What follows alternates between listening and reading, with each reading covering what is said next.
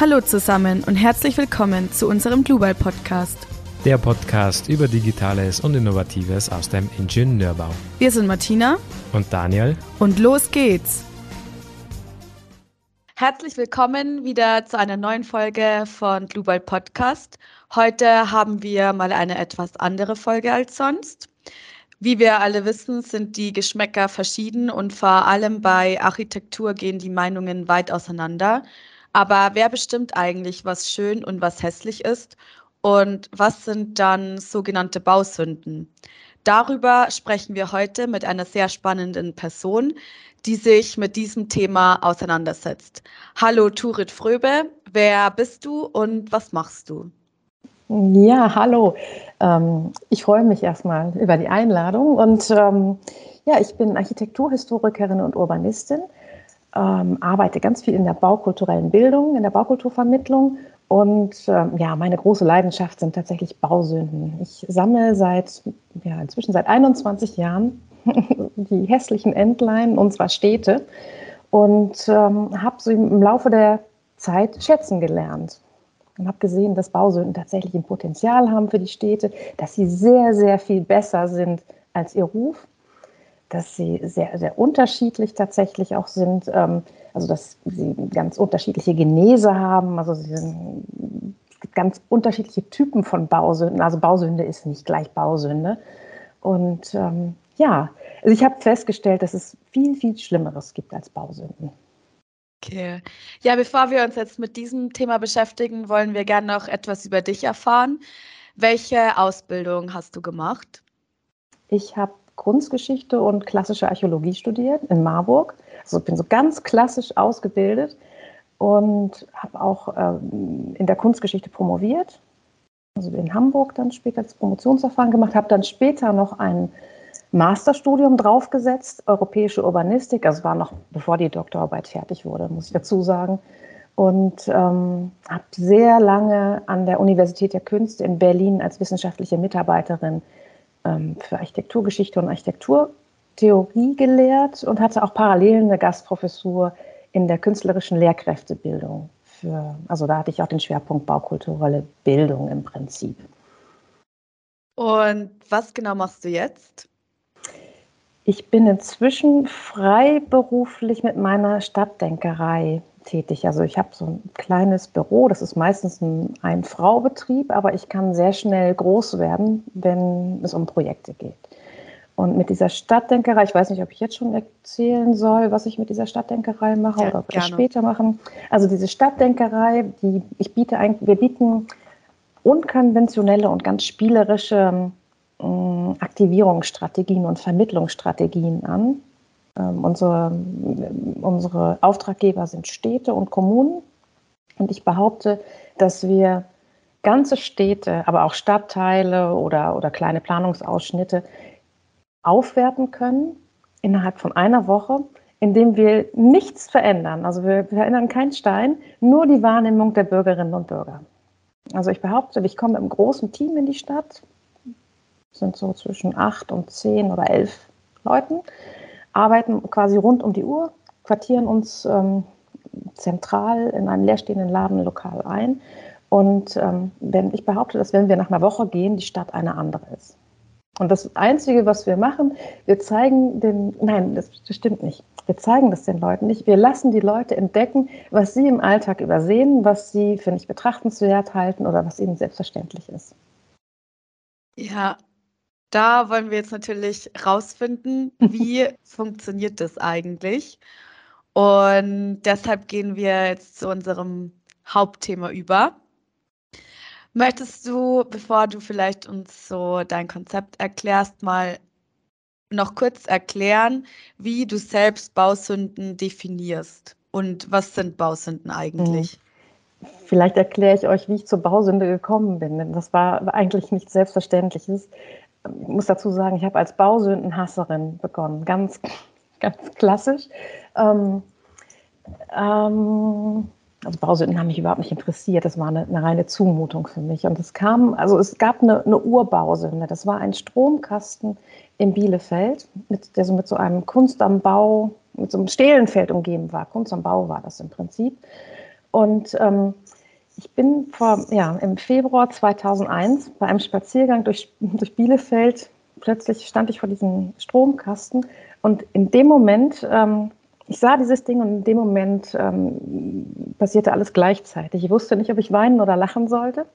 Und, ich, und es fiel die Idee vom Himmel, dass ich einen Abrisskalender gestalten könnte mit 365 architektonischen Katastrophen und Bausünden zum Abreißen. Also eine für jeden Tag für den Mülleimer.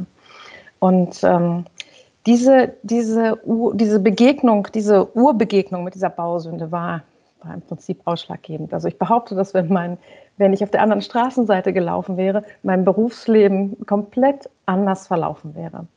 Ich war, war damals schon, schon fertig mit dem Kunstgeschichtsstudium, war, war, habe mich eigentlich recht borniert durch die Gegend bewegt. Ich habe mir nur angesehen, was ausgewiesen gut war. Und alles andere hat mich nicht interessiert und Bausünden waren eine Zumutung. Und ähm, ja, durch diese, durch, diese, durch diese Begegnung mit diesem Stromkasten änderte sich alles. Ich habe dann, da, hab dann das Haus erstmal nie wieder ohne Kamera verlassen. Das war damals noch was Besonderes. Da hatte noch keiner ein Smartphone in der Tasche mit Kamera dran. Also immer hatte immer die Kamera dabei. Und habe sehr, sehr schnell sehr viel über Bausünden lernen müssen. Das war tatsächlich sehr interessant. Ähm, ich habe also bei meinem nächsten Besuch in Bielefeld die Kamera gleich mitgebracht habe, am ersten Wochenende unglaublich viel gefunden. 40, 50 Beispiele in Bielefeld und habe gedacht, super, das ist ja total easy. Auf dem Rückweg mache ich halt in Hannover und den Rest suche ich mir in Hamburg. Also ich habe damals in Hamburg gewohnt. Habe gedacht, toll, in zwei Wochen bin ich fertig.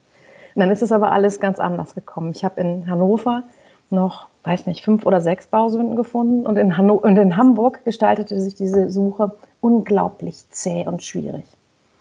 Und das war nicht, weil es in Hannover und in Hamburg keine Bausünden gegeben hätte, aber das Problem war, dass ich die gleichen Bausünden schon in Bielefeld fotografiert hatte. Und ich wusste, wenn ich, wenn ich die wieder ab, also ich kann die nicht doppelt abbilden. Ich habe also sehr schnell festgestellt, es ist, dass es unglaublich schwierig ist, originelle Bausünden zu finden, also fantasievolle, ambitionierte, die so herausragen und die, die so nicht austauschbar sind. Und ähm, dann habe ich festgestellt, dass Bausünden ähm, so eine Art Schattendasein in unserem Bewusstsein führen. Jeder regt sich über Bausünden auf. Alle hatten, also jeder, mit dem ich darüber gesprochen habe, hat gesagt, Bausünden sind ganz schlimm, sie sind überall, man kann sich überhaupt nicht entziehen. Wo man auch ist, sieht man Bausünden. Wenn ich dann aber mal nachgefragt habe, konnte mir kaum jemand konkrete Bausünden nennen oder vielleicht mal ein oder zwei. Wenn wirklich jemand mal fünf Bausünden aufzählen konnte, wusste ich schon, aha, das ist ein richtig guter Beobachter. Also das waren so diese aller, allerersten Erkenntnisse der ersten Zeit. Und dann hat sich meine Wahrnehmung verändert. Das war ein schleichender Prozess, das habe ich erstmal überhaupt nicht kapiert. Ähm, am Anfang, ja, ich konnte es überhaupt nicht verbalisieren. Also ich glaube, die Wahrnehmung hat sich schnell verändert, aber ich habe es nicht gemerkt. Also ich konnte es, ich wusste nicht, was passiert war. Was passiert war, dass ich nicht mehr in mein, mein, mein Fach zurückkam. Ich hatte plötzlich Probleme mit der Architekturgeschichte.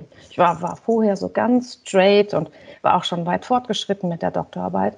Und plötzlich habe ich angefangen, mit meinem Beruf zu hadern, weil ich gemerkt habe, dass es noch etwas jenseits dieser Hoch, Hochkultur, also dieser Hocharchitektur gibt, also der Baukunst gibt. Und ich fand plötzlich, dass diese also diese, diese, das Gegenteil der Baukunst, diese Bausünden, viel aussagekräftiger waren. Ich habe viel mehr über Stadt plötzlich lernen können durch diese, durch diese hässlichen Endline eigentlich. Und ähm, ja, was passiert war, ich habe so, ohne es groß zu merken, einen liebevollen Blick entwickelt. Und das ist eine ganz interessante Sache. Ähm, das ist dadurch entstanden, wenn ich, wenn ich auf meinen Bausünden-Safaris war, habe ich mich gefreut, wenn ich Bausünden gefunden habe. Je hässlicher die Bausünde, umso besser wurde meine Laune. Und ihr könnt euch das vorstellen, wenn ihr, das könnt ihr mal ausprobieren, wenn ihr vor so einem richtig hässlichen Entlein steht, über das ihr euch eigentlich ärgert, aber blendende Laune habt und so richtig genüsslich anfangt, euch das auf der Zunge zergehen zu lassen dann findet man das nicht mehr wirklich hässlich. Und dann öffnet sich plötzlich eine Tür, die vorher nicht da war, und man stellt fest, dass diese Dinge eine ganz ureigene Schönheit und so einen ganz eigenwilligen Charme haben. Und diese Erkenntnis, es hat Jahre gedauert, bis ich das verbalisieren konnte. Also im Prinzip war es damals, als der erste Abrisskalender auf den Markt kam, als ich ihn das erste Mal in der Hand hatte, merkte ich, scheiße, ich will die, gar, die Sachen gar nicht abreißen. Ich fand die gar nicht mehr schlimm. das war auch, hat lange gedauert. Ich habe lange gebraucht, um einen Verleger zu finden. Ich habe damals viereinhalb Jahre einen Verleger ähm, gesucht, brauchte auch so lange. Da diese Bausünden so schwer zu finden waren, die originellen, habe ich, vier, habe ich in 80 Städten fotografiert, 80 Städten und Kommunen. Also ich war richtig unterwegs dafür, um das zusammenzutragen. Ja, und so hat sich ähm, dieser Blick total verändert. Ich nenne das heute einen liebevollen Blick. Und dieser liebevolle Blick ist eben auch das ganz zentrale Instrument der Stadtdenkerei geworden. Mhm. Ja, spannende Entwicklung, gerade wenn man halt gezielt nach den Bausünden gesucht hat und sich dann doch irgendwie die Entwicklung so hingegeben hat, dass man mit den Bausünden sehr viel anfangen kann und diese dann ganz anders betrachtet wie am Anfang noch zuvor. Für den Hörer wäre es jetzt vielleicht ganz interessant, könntest du uns vielleicht mal ein paar klassische Beispiele für Bausünden nennen, was es ja, so gibt? Es gibt so unterschiedliche Typen. Also ein, ein großer Teil der Bausünden ist ist einfach da, ist nachträglich in den Stand der Bausünde erhoben worden, weil sich der Geschmack verändert hat. Also viele dieser, dieser als Bausünden wahrgenommenen Dinge, die sind mal sehr geschätzt worden in der Vergangenheit. Das war mal, wurde mal als Baukunst wahrgenommen, aber da hat sich einfach die Mode verändert. Und das ist total normal. Dieser, der, der Architekturgeschmack ist launisch. Nach 20, 25 Jahren kann man nicht mehr ausstehen, was, ähm, was man vorher mal mochte. Das ist ganz normal. Und das betrifft ganz besonders so diese expressiveren Bauwerke. Also wenn ein Architekt oder eine Architektin etwas gewagt hat, etwas riskiert hat und ähm, ein bisschen aus der Reihe tanzt, dann sind diese Sachen geschmacklich nicht so besonders haltbar. Also ähm, da muss man ihnen Zeit geben, damit sie wieder geschätzt werden können. Also ein ganz gutes Beispiel sind dafür diese ähm, brutalistischen Sachen. Die, die, die sind ja, der, der, der, Brutalismus ist ja lange sehr verhasst gewesen. Jetzt hat es diese spektakulären Kampagnen gegeben, SOS Brutalismus und oder diese in Nordrhein-Westfalen, diese Big Beautiful Buildings. Und damit ist es gelungen, sowas auch wieder ja, modern zu machen. Also inzwischen bauen die ersten Architekten schon wieder, Architekten und Architektinnen schon wieder brutalistisch und, und es wird geschätzt. Das ist, äh, also diese, wenn, wenn, man den, wenn man das schafft, den, diesen Bausünden Zeit zu geben, auch wieder modern zu werden, dann ist das mhm. absolut sinnvoll. Das betrifft aber nicht alle, natürlich nicht alle Bausünden, weil, weil, weil nicht alle Bausünden als Baukunst auf die Welt gekommen sind. Es gibt natürlich auch Bausünden, die ja, die Unfälle sind, die, ähm, die, die, gut gemeint waren, aber nicht nicht so gut geklappt. Also ein bisschen überkandidelt sind die. Ähm, die, ja, die, die, sind, ja, die sind aber ziemlich ambitioniert eigentlich. Man sieht, dass, dass da was gewollt wurde, aber es ist vielleicht ein bisschen über das Ziel hinausgeschossen. Und dann gibt es eine, einen riesengroßen Anteil der Bausünden, die sind erst im Nachhinein zu Bausünden geworden durch Anbau, Umbau, Überformung, Dekoration, Bemalung oder sonst was. Ähm, also grundsätzlich kann man sagen, dass jeder Bestandsbau, jeder, wirklich jeder, nachträglich in den Stand der Bausünde gehoben werden kann. Auch mit relativ einfachen Mitteln, das ist nicht so schwierig. Und ja, es gibt also ganz unterschiedliche Typen. Mhm, mh. Äh, du hast ja gesagt, okay, es gibt einen Baustil des Brutalismus. Mhm. Was können wir uns darunter vorstellen? Ja, das sind diese brutalistischen Gebäude, das sind die, das ist, das ist im Prinzip Roh, sind Rohbetonbauten. Also das leitet sich ab vom Betonbrüh, also Rohbeton. Das ist nicht, weil der Stil besonders brutal war, sondern das wird als brutal wahrgenommen heute oder wurde als, Beton, als, als brutal wahrgenommen. Aber es leitet sich vom, vom Betonbrüh ab, also vom Rohbeton. Und ähm, das sind ganz besonders, also aus den 60er, 70er Jahren, ganz besonders skulpturale Gebäude eigentlich, also die oft sehr großmaßstäblich sind, aber sie haben eine unglaubliche Skulpturalität und ähm, die sie auch wieder, die, es leicht machen, sie heute wieder doch schätzen zu lernen durch, durch, durch Hinsehen. Also das Hinsehen hilft tatsächlich. Wenn man anfängt, diese, diese Gebäude ja, zu betrachten, dann passiert tatsächlich was. Also dann, dann, dann entfalten die ganz leicht wieder so eine eigene Schönheit, so eine ureigene Schönheit. Ja, ich finde das super interessant, weil ich ja selbst äh, in Regensburg studiert habe, wo die Universität auch ein Brutalismusgebäude ist. Und äh, tatsächlich die Uni in Regensburg oft auch als hässlichste Uni äh, Deutschlands schon eingestuft wurde. Und eben immer wieder die Diskussion auch aufkommt, ist dieses Gebäude hässlich? Aber ich glaube, wenn man das richtig schätzt, dann ist es einfach auch sehr impressive, äh, also sehr beeindruckend einfach, ja, was da geschaffen wurde.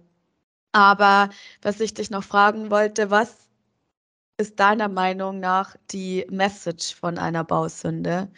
Also warum sollten wir die akzeptieren?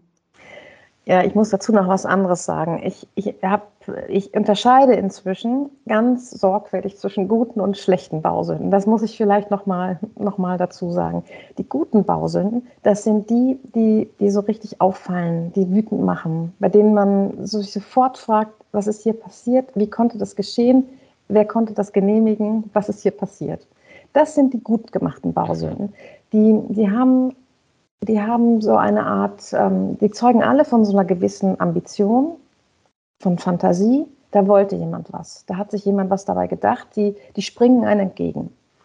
Und sie sind, ähm, die haben eine Bildqualität. Wenn man die einmal gesehen hat, dann kann man die sich merken. Das, das haben ja ganz wenige Gebäude nur, dass man, dass man sie verorten kann. Ähm, das sind die guten Bausünden, die die richtig wütend machen und die das sind aber die unproblematischen Bausünden. Die halte ich für schützenswert. Das sind die Bausünden, die als erstes abgerissen werden oder die schon abgerissen wurden oder die abrissgefährdet sind, weil sie diesen Volkszorn so schnell auf sich ziehen. Meines Erachtens ist das eigentliche Problem, sind, liegt anders. Das sind die schlechten, schlechten Bausünden. Und das sind diese, das sind meistens Investorenarchitekturen, die so unseren, die unsere Städte in einen Einheitsbrei hüllen. Diese, das sind so ganz banale, langweilige Architekturen, an denen man sich so im Einzelnen gar nicht aufregen kann, weil sie so, das Auge rutscht einfach ab. Man kann sich, also, aber in der Summe machen sie unsere Städte austauschbar, weil sie zu Hunderten und Tausenden und Zehntausenden wiederholt werden und kopiert werden, an allen Ausfallstraßen und Ausfallachsen stehen. Und diese, diese schlechten Bausünden sind, sind austauschbar, während die guten Bausünden ganz eng mit ihrer eigenen Stadt verbunden sind. Die können wirklich nur in dieser einen Stadt, an diesem einen Standort stehen. Die haben die Folgen einer eigenen Logik. Deshalb kann man so viel über die Städte an den Stellen lernen, tatsächlich über die Bausünden. Und also ich spreche jetzt nur über Bausünden, im Zentrum, also in den, also nicht über Privathausbausünden. Das ist, die unterliegen nochmal einer anderen Dynamik. Das ist nochmal eine andere Geschichte. Aber diese, diese öffentlichen Bauten, da, da unterscheide ich eben zwischen guten und schlechten Bausünden. Und ich empfinde diese guten Bausünden, also diese richtig massiven, die einem ins Auge springen, die empfinde ich als schützenswert, weil sie ähm, diesem Einheitsbrei etwas entgegensetzen wie gesagt, sie haben eine Bildqualität und, und ähm, machen die Städte dadurch schon wieder unterscheidbar. Weil wir so viele schlechte Bausünden haben, brauchen wir die guten Bausünden. Es wäre natürlich schöner, wenn es gute Architektur wäre, aber die ist eben ähnlich selten wie gut gemachte Bausünden. Äh, warum glaubst du, dass es eine gute Architektur so wenig gibt? Trauen sich die Architekten, Architektinnen zu wenig oder werden denen Steine in den Weg gelegt? Was glaubst du? Das ist, das ist ein ganz schwieriges Thema. Das ist ähm, dieses, dieses Thema mit unserer Baukultur. Da beißen wir uns alle die Zähne aus. Ähm, es ist, Deutschland ist tatsächlich überreguliert. Mhm. Und, aber ich habe das Gefühl, ähm, dass in den Städten auch so eine unglaubliche Angst vorhanden ist. Also dass das ähm, diese, diese, dieses Trauma des Nachkriegsstädtebaus wirkt einfach fort. Also im Nach also wir haben erstmal dieses Trauma der Zerstörung im Zweiten Weltkrieg, aber dann vieles, also danach hat er nochmal eine äh, Zerstörungswelle angesetzt im Nachkriegsstädtebau, der autogerechte Stadt. Dann wurden diese, diese, diese ganzen kleinteiligen Strukturen in den Innenstädten aufgebrochen. Man hat da Autostraßen durchgelegt, große Kaufhäuser reingesetzt. Und man hat das alles später sehr, sehr bereut. Und aus diesem Trauma heraus habe ich das Gefühl, traut man sich heute nicht mehr Statement zu setzen, sondern ich habe das Gefühl, dass die Städte mehr oder weniger gern auf einen, eher so auf unsichtbare Architektur setzen würden. Oder ja, man sieht es ja auch, diese ganzen Rekonstruktionswellen. Wenn es eben geht, dann wird irgendetwas, was seit Jahrzehnten weg ist, rekonstruiert. Und weil das aber nicht jeder kann, setzt man dann auf so Pseudo-Klassizismen, auf so pseudo-altes Zeug, das ähm, so, so, ein Flair, ein Ambiente verspricht. Und ähm, ja, das ist tatsächlich ein großes Problem. Das, ähm, die, die Städte haben kein, also dieses Bekenntnis zur modernen Architektur fehlt. Ich bin gestern in Wolfsburg gewesen und ähm, da, das ist ja eine ganz junge Stadt, ist ja erst 1938 gegründet worden. Und ähm, was ich da wirklich toll finde, auch an der aktuellen Planungspolitik, ist, dass sie sich ganz eindeutig zu einer Architektur der Moderne bekennen. Die Stadt hat ganz viele Schwierigkeiten, das ist, die kämpfen mit vielen Dingen, aber ähm, sie kämpfen, an, bekennen sich eindeutig zur modernen Architektur. Und das finde ich, find, das, ist, das ist tatsächlich selten. Ja. Du hast ja erzählt, dass du dann mit deiner Stadtdenkerei Bewusstsein schaffen willst für die Städte. Wie erreicht man das? Also, wie gesagt, unser wichtigstes ähm, Instrument ist der liebevolle Blick. Wir, wenn wir in so eine Stadt gehen, dann, ähm, dann verpflichten wir uns vorher, dass wir nicht kritisieren, sondern allem, was uns vor die Nase kommt, etwas ähm, Positives abgewinnen, dass wir wohlwollend sind. Und ähm, mit dieser, dieser Haltung ist schon mal wichtig, weil wir damit auch ähm, ja, die, mit den Bürgerinnen und Bürgern im Prinzip in so eine Art Wettstreit treten die machen uns das dann nach und wir setzen noch einen drauf und die finden es dann noch schöner und am Ende ist es einfach super schön. Das ist so ein, also dieser liebevolle Blick ist wichtig, das machen wir auch ganz gezielt. Also ich biete zum Beispiel im Rahmen solcher Stadtdenkerprojekte auch Führungen an zu den schönsten Bausünden. Dann bieten wir zum Beispiel, bieten wir genauso, schreiben wir so einen Spaziergang aus und die Leute kommen und sind dann erstmal ganz überrascht, dass sie selbst entscheiden müssen, wo wir hingehen. Also ich lasse mir die Bausünden zeigen, dann zeigen die mir ihre Sachen, die sie, über die sie sich richtig ärgern. Und wir gucken die zusammen an und nach dem Spaziergang finden manche sie gut, also, zum, also nicht alle finden sie gut, aber sie finden, sie sind doch zumindest besänftigt. Manchmal sind sie sogar richtig stolz auf das, was sie haben. Und das machen wir, mache ich zum Beispiel, indem ich so, zu so spielerischen Strategien greife. Also wenn ich gerade bei den Bausünden ist das, ist das, ähm, kann man das gut erklären. Wenn, wenn wir uns für ein Gebäude stellen würden, dass die mir zeigen, dass sie richtig hassen und ich sagen würde, so, wir finden das jetzt mal alles toll, dann würden die mich verprügeln. Und wenn ich aber sage, wir spielen jetzt mal, dass wir dieses Gebäude schön finden, dann lassen sich die Leute darauf an, weil sie, wiss, ein, weil sie wissen, ähm, dass ein Spiel eine begrenzte Zeit hat und dass nach dem Spiel, dass sie im Spiel nichts riskieren. Sie können nach dem Spiel alles wieder genauso schrecklich finden wie vorher. Und ich weiß aber, dass sie dadurch, dass sie hingesehen haben, es nicht mehr so schrecklich finden. mit diesem Trick arbeite ich.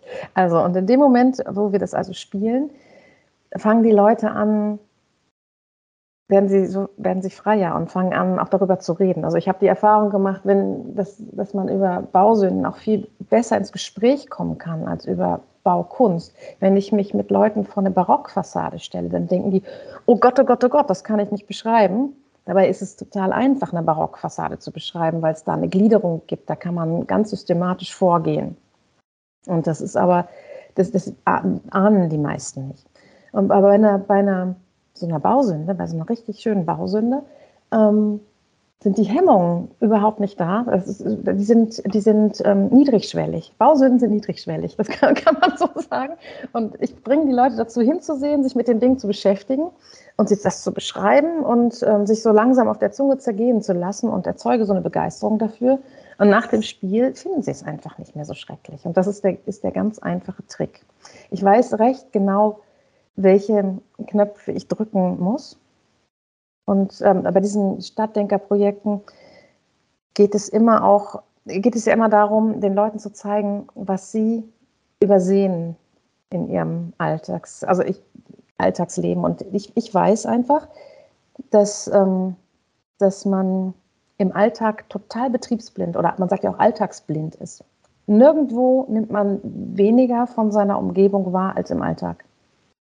Das ist total interessant. Also wenn wir, wir brauchen das Fremde, das Neue, um, um zu Wahrnehmern zu werden. Wenn wir in Urlaub in Italien ein kleines, nach Florenz fahren, dann sehen wir alles, jedes Detail. Haben wir den Blick für das kleine Detail, aber auch für das große Ganze. Und dann sind wir ganz ausgesprochen wache Wahrnehmer. In unserem Alltag sind wir blind. und und ähm, damit spiele ich und ich erzeuge damit ja so im Prinzip so kleine Aha-Erlebnisse. Wenn die einmal sehen, was sie täglich übersehen, woran sie seit 30, 40 Jahren vorbeifahren, was ihnen noch nie aufgefallen ist, dann, dann entsteht so eine Euphorie und mit dieser Euphorie, die mache ich zu einer Welle. Und am, im Prinzip ist es das. Ich weiß genau, ich weiß einfach, was die Leute übersehen, weil ich, weil ich weiß, wie sie wahrnehmen oder nicht wahrnehmen. Und ähm, ich weiß, dass ich damit gerade in der Alltagsumgebung so einen Überraschungseffekt erzeugen kann, der euphorisch macht.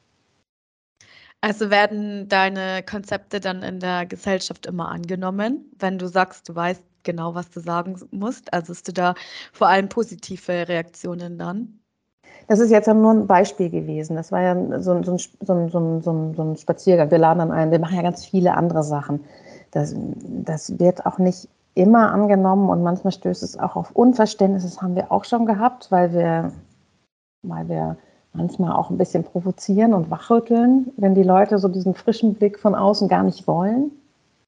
Also wir haben, das haben wir auch schon gehabt, dass wir in einer Stadt gearbeitet haben. Da haben uns die Leute zum Beispiel gesagt, ja, es gibt dieses Verkehr, alle haben über das Verkehrsproblem gesprochen und haben das auch genau beschrieben, haben aber sofort im Nachsatz gesagt, aber es muss unbedingt so bleiben. Das darf man nicht verändern, das kann man auch nicht verändern. Und wir haben dann gezeigt, wir haben dann das so ein bisschen mit so einem liebevoll ironischen Blick inszeniert. Also wir haben dann Aktionen daraus gemacht. Das machen wir auch. Das, das ist dann, kommt dann nicht bei jedem immer gut an. Aber also was, was wir machen, wir machen die Stadt tatsächlich eigentlich auf eine ganz liebevolle Art und Weise zum Stadtgespräch. Wir bringen die Leute dazu, dass sie, dass sie in ihrer eigenen Alltagsumgebung sehen, was sie äh, erkennen, was sie übersehen, was sie und wir, wir, wir erzeugen, wir zeigen ihnen auch, dass sie die Spezialistinnen und Spezialisten für ihre Alltagsumgebung sind, dass sie viel mehr wissen als die Planerinnen und Planer, weil die meisten tatsächlich Städtebau für etwas Abstraktes halten, was nichts mit ihrer Lebenswirklichkeit zu tun hat. Denken, das ist was für Fachleute, aber es betrifft sie natürlich unmittelbar, also die ganze Baukultur betrifft sie unmittelbar und dafür schaffen wir ein Bewusstsein. Und uns geht es dann darum, eigentlich sind das solche, sind das Aktivierungsstrategien, die wir in, wir, wir aktivieren einmal innerhalb von einer Woche diese Stadtgesellschaft in der Hoffnung auch, dass die sich finden, dass die sich vernetzen, dass die sich, dass die selbst aktiv werden, dass sie das Schicksal ihrer Stadt selbst in die Hand nehmen. Das klappt nicht immer. Das kann man auch nicht so künstlich erzeugen, aber man kann es versuchen anzustoßen. Ja. Und wie kann man dieses Bewusstsein, Bewusstsein schon sehr früh schaffen für Architektur und Gebäude, also zum Beispiel auch bei Kindern? Ja, das ist natürlich das Entscheidende. Ich kämpfe sehr dafür, dass, es, dass die baukulturelle Bildung äh, systematisch ins Schulsystem integriert wird. Ähm, ich habe gerade eine, Studie abgeschlossen oder die ist gerade dabei, also ich ja, bin gerade dabei, sie abzuschließen, habe gerade fürs BBSR an einer Studie gearbeitet über, über die Situation der baukulturellen Bildung im deutschen Schulsystem und habe so eine Bestandsaufnahme geguckt. Und ähm, das, ähm, das ist tatsächlich sehr, sehr wichtig, dass, dass, die, dass es in der Schule anfängt. Und das, das heißt aber auch, dass es mit den Lehrkräften anfangen muss. Also die Lehrkräfte, die müssen daraufhin geschult werden, meinetwegen die Kunstlehrkräfte, aber auch natürlich Geschichte, Geografie. Es gibt ganz viele Fächer, die eigentlich in, von baukulturellen Themen betroffen sind. Das ist, den, das ist auf vielen gar nicht so sehr bewusst. Und ähm, als erstes müssen die Lehrkräfte eigentlich ein baukulturelles Verständnis entwickeln und müssen eigentlich verstehen, dass es, was so wichtig an der baukulturellen Bildung ist, dass es uns wirklich auf Schritt und Tritt mh, hm, formt und ähm, beeinflusst auch. Wir können uns ja der Baukultur überhaupt nicht entziehen. Wir sind baukulturelle Wesen, hat ein, ein Kollege von mir geschrieben. Wir sind rund um die Uhr in Architektur oder im gebauten Raum. Nur, also wir sind ganz selten mal in der Landschaft und meistens ist es eine gestaltete Landschaft. Also fast immer eigentlich in Deutschland. Und deshalb müssen wir ein Bewusstsein dafür entwickeln und wir müssen ein Bewusstsein dafür entwickeln, dass wir das auch selbst steuern können, dass es äh, Möglichkeiten gibt, daran teilzuhaben. Also es ist ganz wichtig, dass, dass Kinder und Jugendliche schon in der Schule äh, ja, sie ihre Selbstwirksamkeit erfahren können, um zu verstehen, dass sie ähm, später als Erwachsene sich in Beteiligungsprozessen, die ihr eigenes Lebensumfeld betreffen, engagieren können und sollen auch tatsächlich, sich selbst in der Hand haben. Ich halte, ich, ich denke, dass die Bau, also ich bin davon überzeugt, dass die Baukultur, hm, dass unsere, die Qualität unserer Architektur, unserer Baukultur ganz stark davon abhängt, von dem Maße, in dem wir ein Bewusstsein dafür erzeugen. Und eine, Baukultur, eine baukulturell gebildete Gesellschaft, die lässt sich das nicht bieten, diese, diese Investoren, Architekturen, die die Städte vereinheitlichen und zu einheitsbar machen. Und was würdest du jetzt als deine schönste Bausünde bezeichnen, wenn du jetzt sofort schnell antworten müsstest?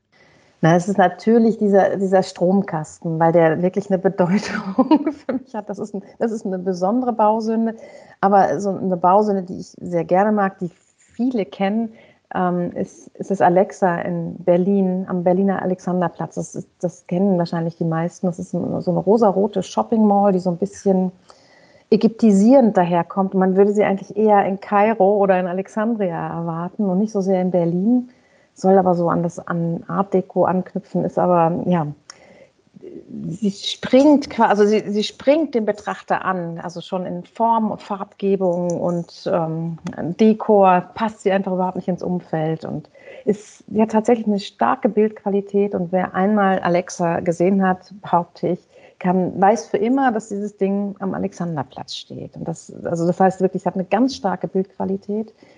Ähm, die vielen Gebäuden, davon träumen viele Gebäude. Und ich glaube, das ist also eine meiner lieblingsbekanntesten Bausünden. Und ein guter Indikator für diese gut gemachten Bausünden sind auch immer diese, diese Spitznamen, die der Volksmund ihnen gibt. Also diese Alexa wird zum Beispiel mal genannt ähm, rosaroter Hochbunker oder Pharaonengrab. Da gibt, da gibt es so, in Berlin gibt es den Bierpinsel, das ist so ein, so ein, so ein auch so ein brutalistisches ähm, großes Restaurant an so einem Verkehrsschneidepunkt. Oder man kennt vielleicht aus Gießen das Elefantenklo. Oder in, in ähm, Düsseldorf haben sie den Tausendfüßler abgerissen. Also diese, diese, dieser, das, das sind gute Indikatoren für, für, für, für so mhm. für gut gemachte Bausünden, diese Spitznamen.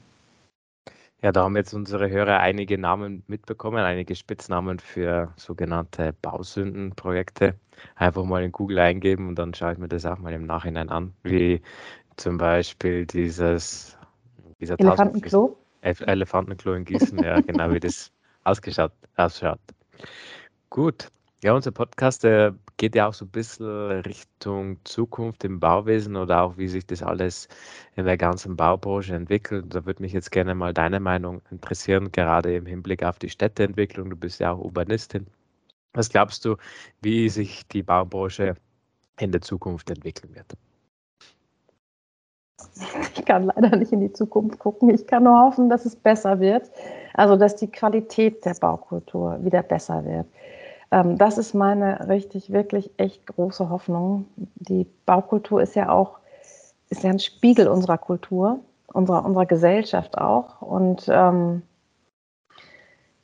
ja, wenn ich mir da angucke, was da gerade entsteht, das ist eigentlich, ich hoffe, dass es wieder, dass es wieder mm, innovativer wird, dass es ein Bekenntnis wieder zur modernen Architektur gibt. Ich hoffe, ich fürchte aber, dass das Gegenteil der Fall ist, dass wir wirklich in so einer Neohistorisierung ertrinken werden, dass wir, dass jeder Zentimeter gerade zugebaut wird. Wir werden sehr lange mit diesen Lieblosigkeiten, die gerade in unsere Welt gemetert werden, leben müssen. Und ähm, wir müssten eigentlich jeden Zentimeter verteidigen für eine bessere Baukultur. Und ich wünsche mir auch, dass, es, ähm, dass wir wieder zu einem Bekenntnis zur modernen Architektur kommen, dass den, den jungen Architektinnen und Architekten das zugetraut wird. Ich wünsche mir, dass junge Architektinnen und Architekten bauen dürfen. Ist, ich, ich sage das immer wieder, in, wenn man in, in den Niederlanden eine Ausstellung sieht über junge Architektur, dann sind die Architektinnen und Architekten 26. Wenn man in Deutschland hm, eine Ausstellung sieht mit den Werken junger Architektinnen und Architekten, sind die 49. Das heißt, sie sind schon gebrochen, bevor sie überhaupt anfangen dürfen zu bauen. Da sind die schon jenseits von Gut und Böse.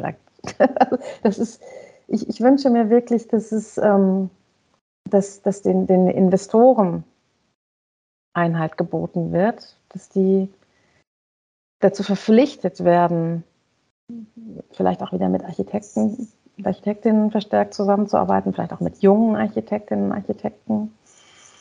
Und ähm, ja, das wünsche ich mir. Und was würdest du dann jungen Berufsanfängern und Berufsanfängerinnen so für die Zukunft raten? Mutig zu sein. Mutig zu sein und ähm, zu experimentieren und ähm, nicht gleich einzuknicken. Ja, ja. Das denke ich auch. Wichtiger Punkt, sich auch mal was trauen, gerade jetzt hier in Deutschland. Und auch mal, wenn einem das nicht ins Konzept passt, auch jemandem die Stirn bieten und trotzdem sein eigenes Projekt verwirklichen. Ja, super. Das war wirklich eine sehr, sehr spannende Folge und ein schöner Einblick auch mal in einen anderen Teil der Baubranche. Und bevor wir jetzt diese Folge abschließen wollen, wollen wir gerne noch fragen, was eigentlich dein Lieblingsbauwerk ist, weil du bestimmt auch schöne Architektur äh, kennst, die keine Bausünde ist, oder? Ja, also da, da gibt es, also ja, ist, das ist gar keine Frage. Das ist die Akropolis von Athen, der Parthenon. Oh. Ja, das ist, ähm, das ist, ist, ist glaube ich, das, äh, das das verrückteste und abgefahrenste Bauwerk, das jemals von Menschenhand auf diese Welt gesetzt wurde. Ja, schön. Ich finde es auch sehr faszinierend. Ja, super. Danke, Turit, äh, für diesen Einblick. Wir hoffen, es hat dir auch gefallen. Ich bedanke mich ganz herzlich. Spaß gemacht. Und ja, an unsere Hörer, wir freuen uns, wenn ihr beim nächsten Mal dann auch wieder einschaltet. Bis dann. Tschüss. Tschüss.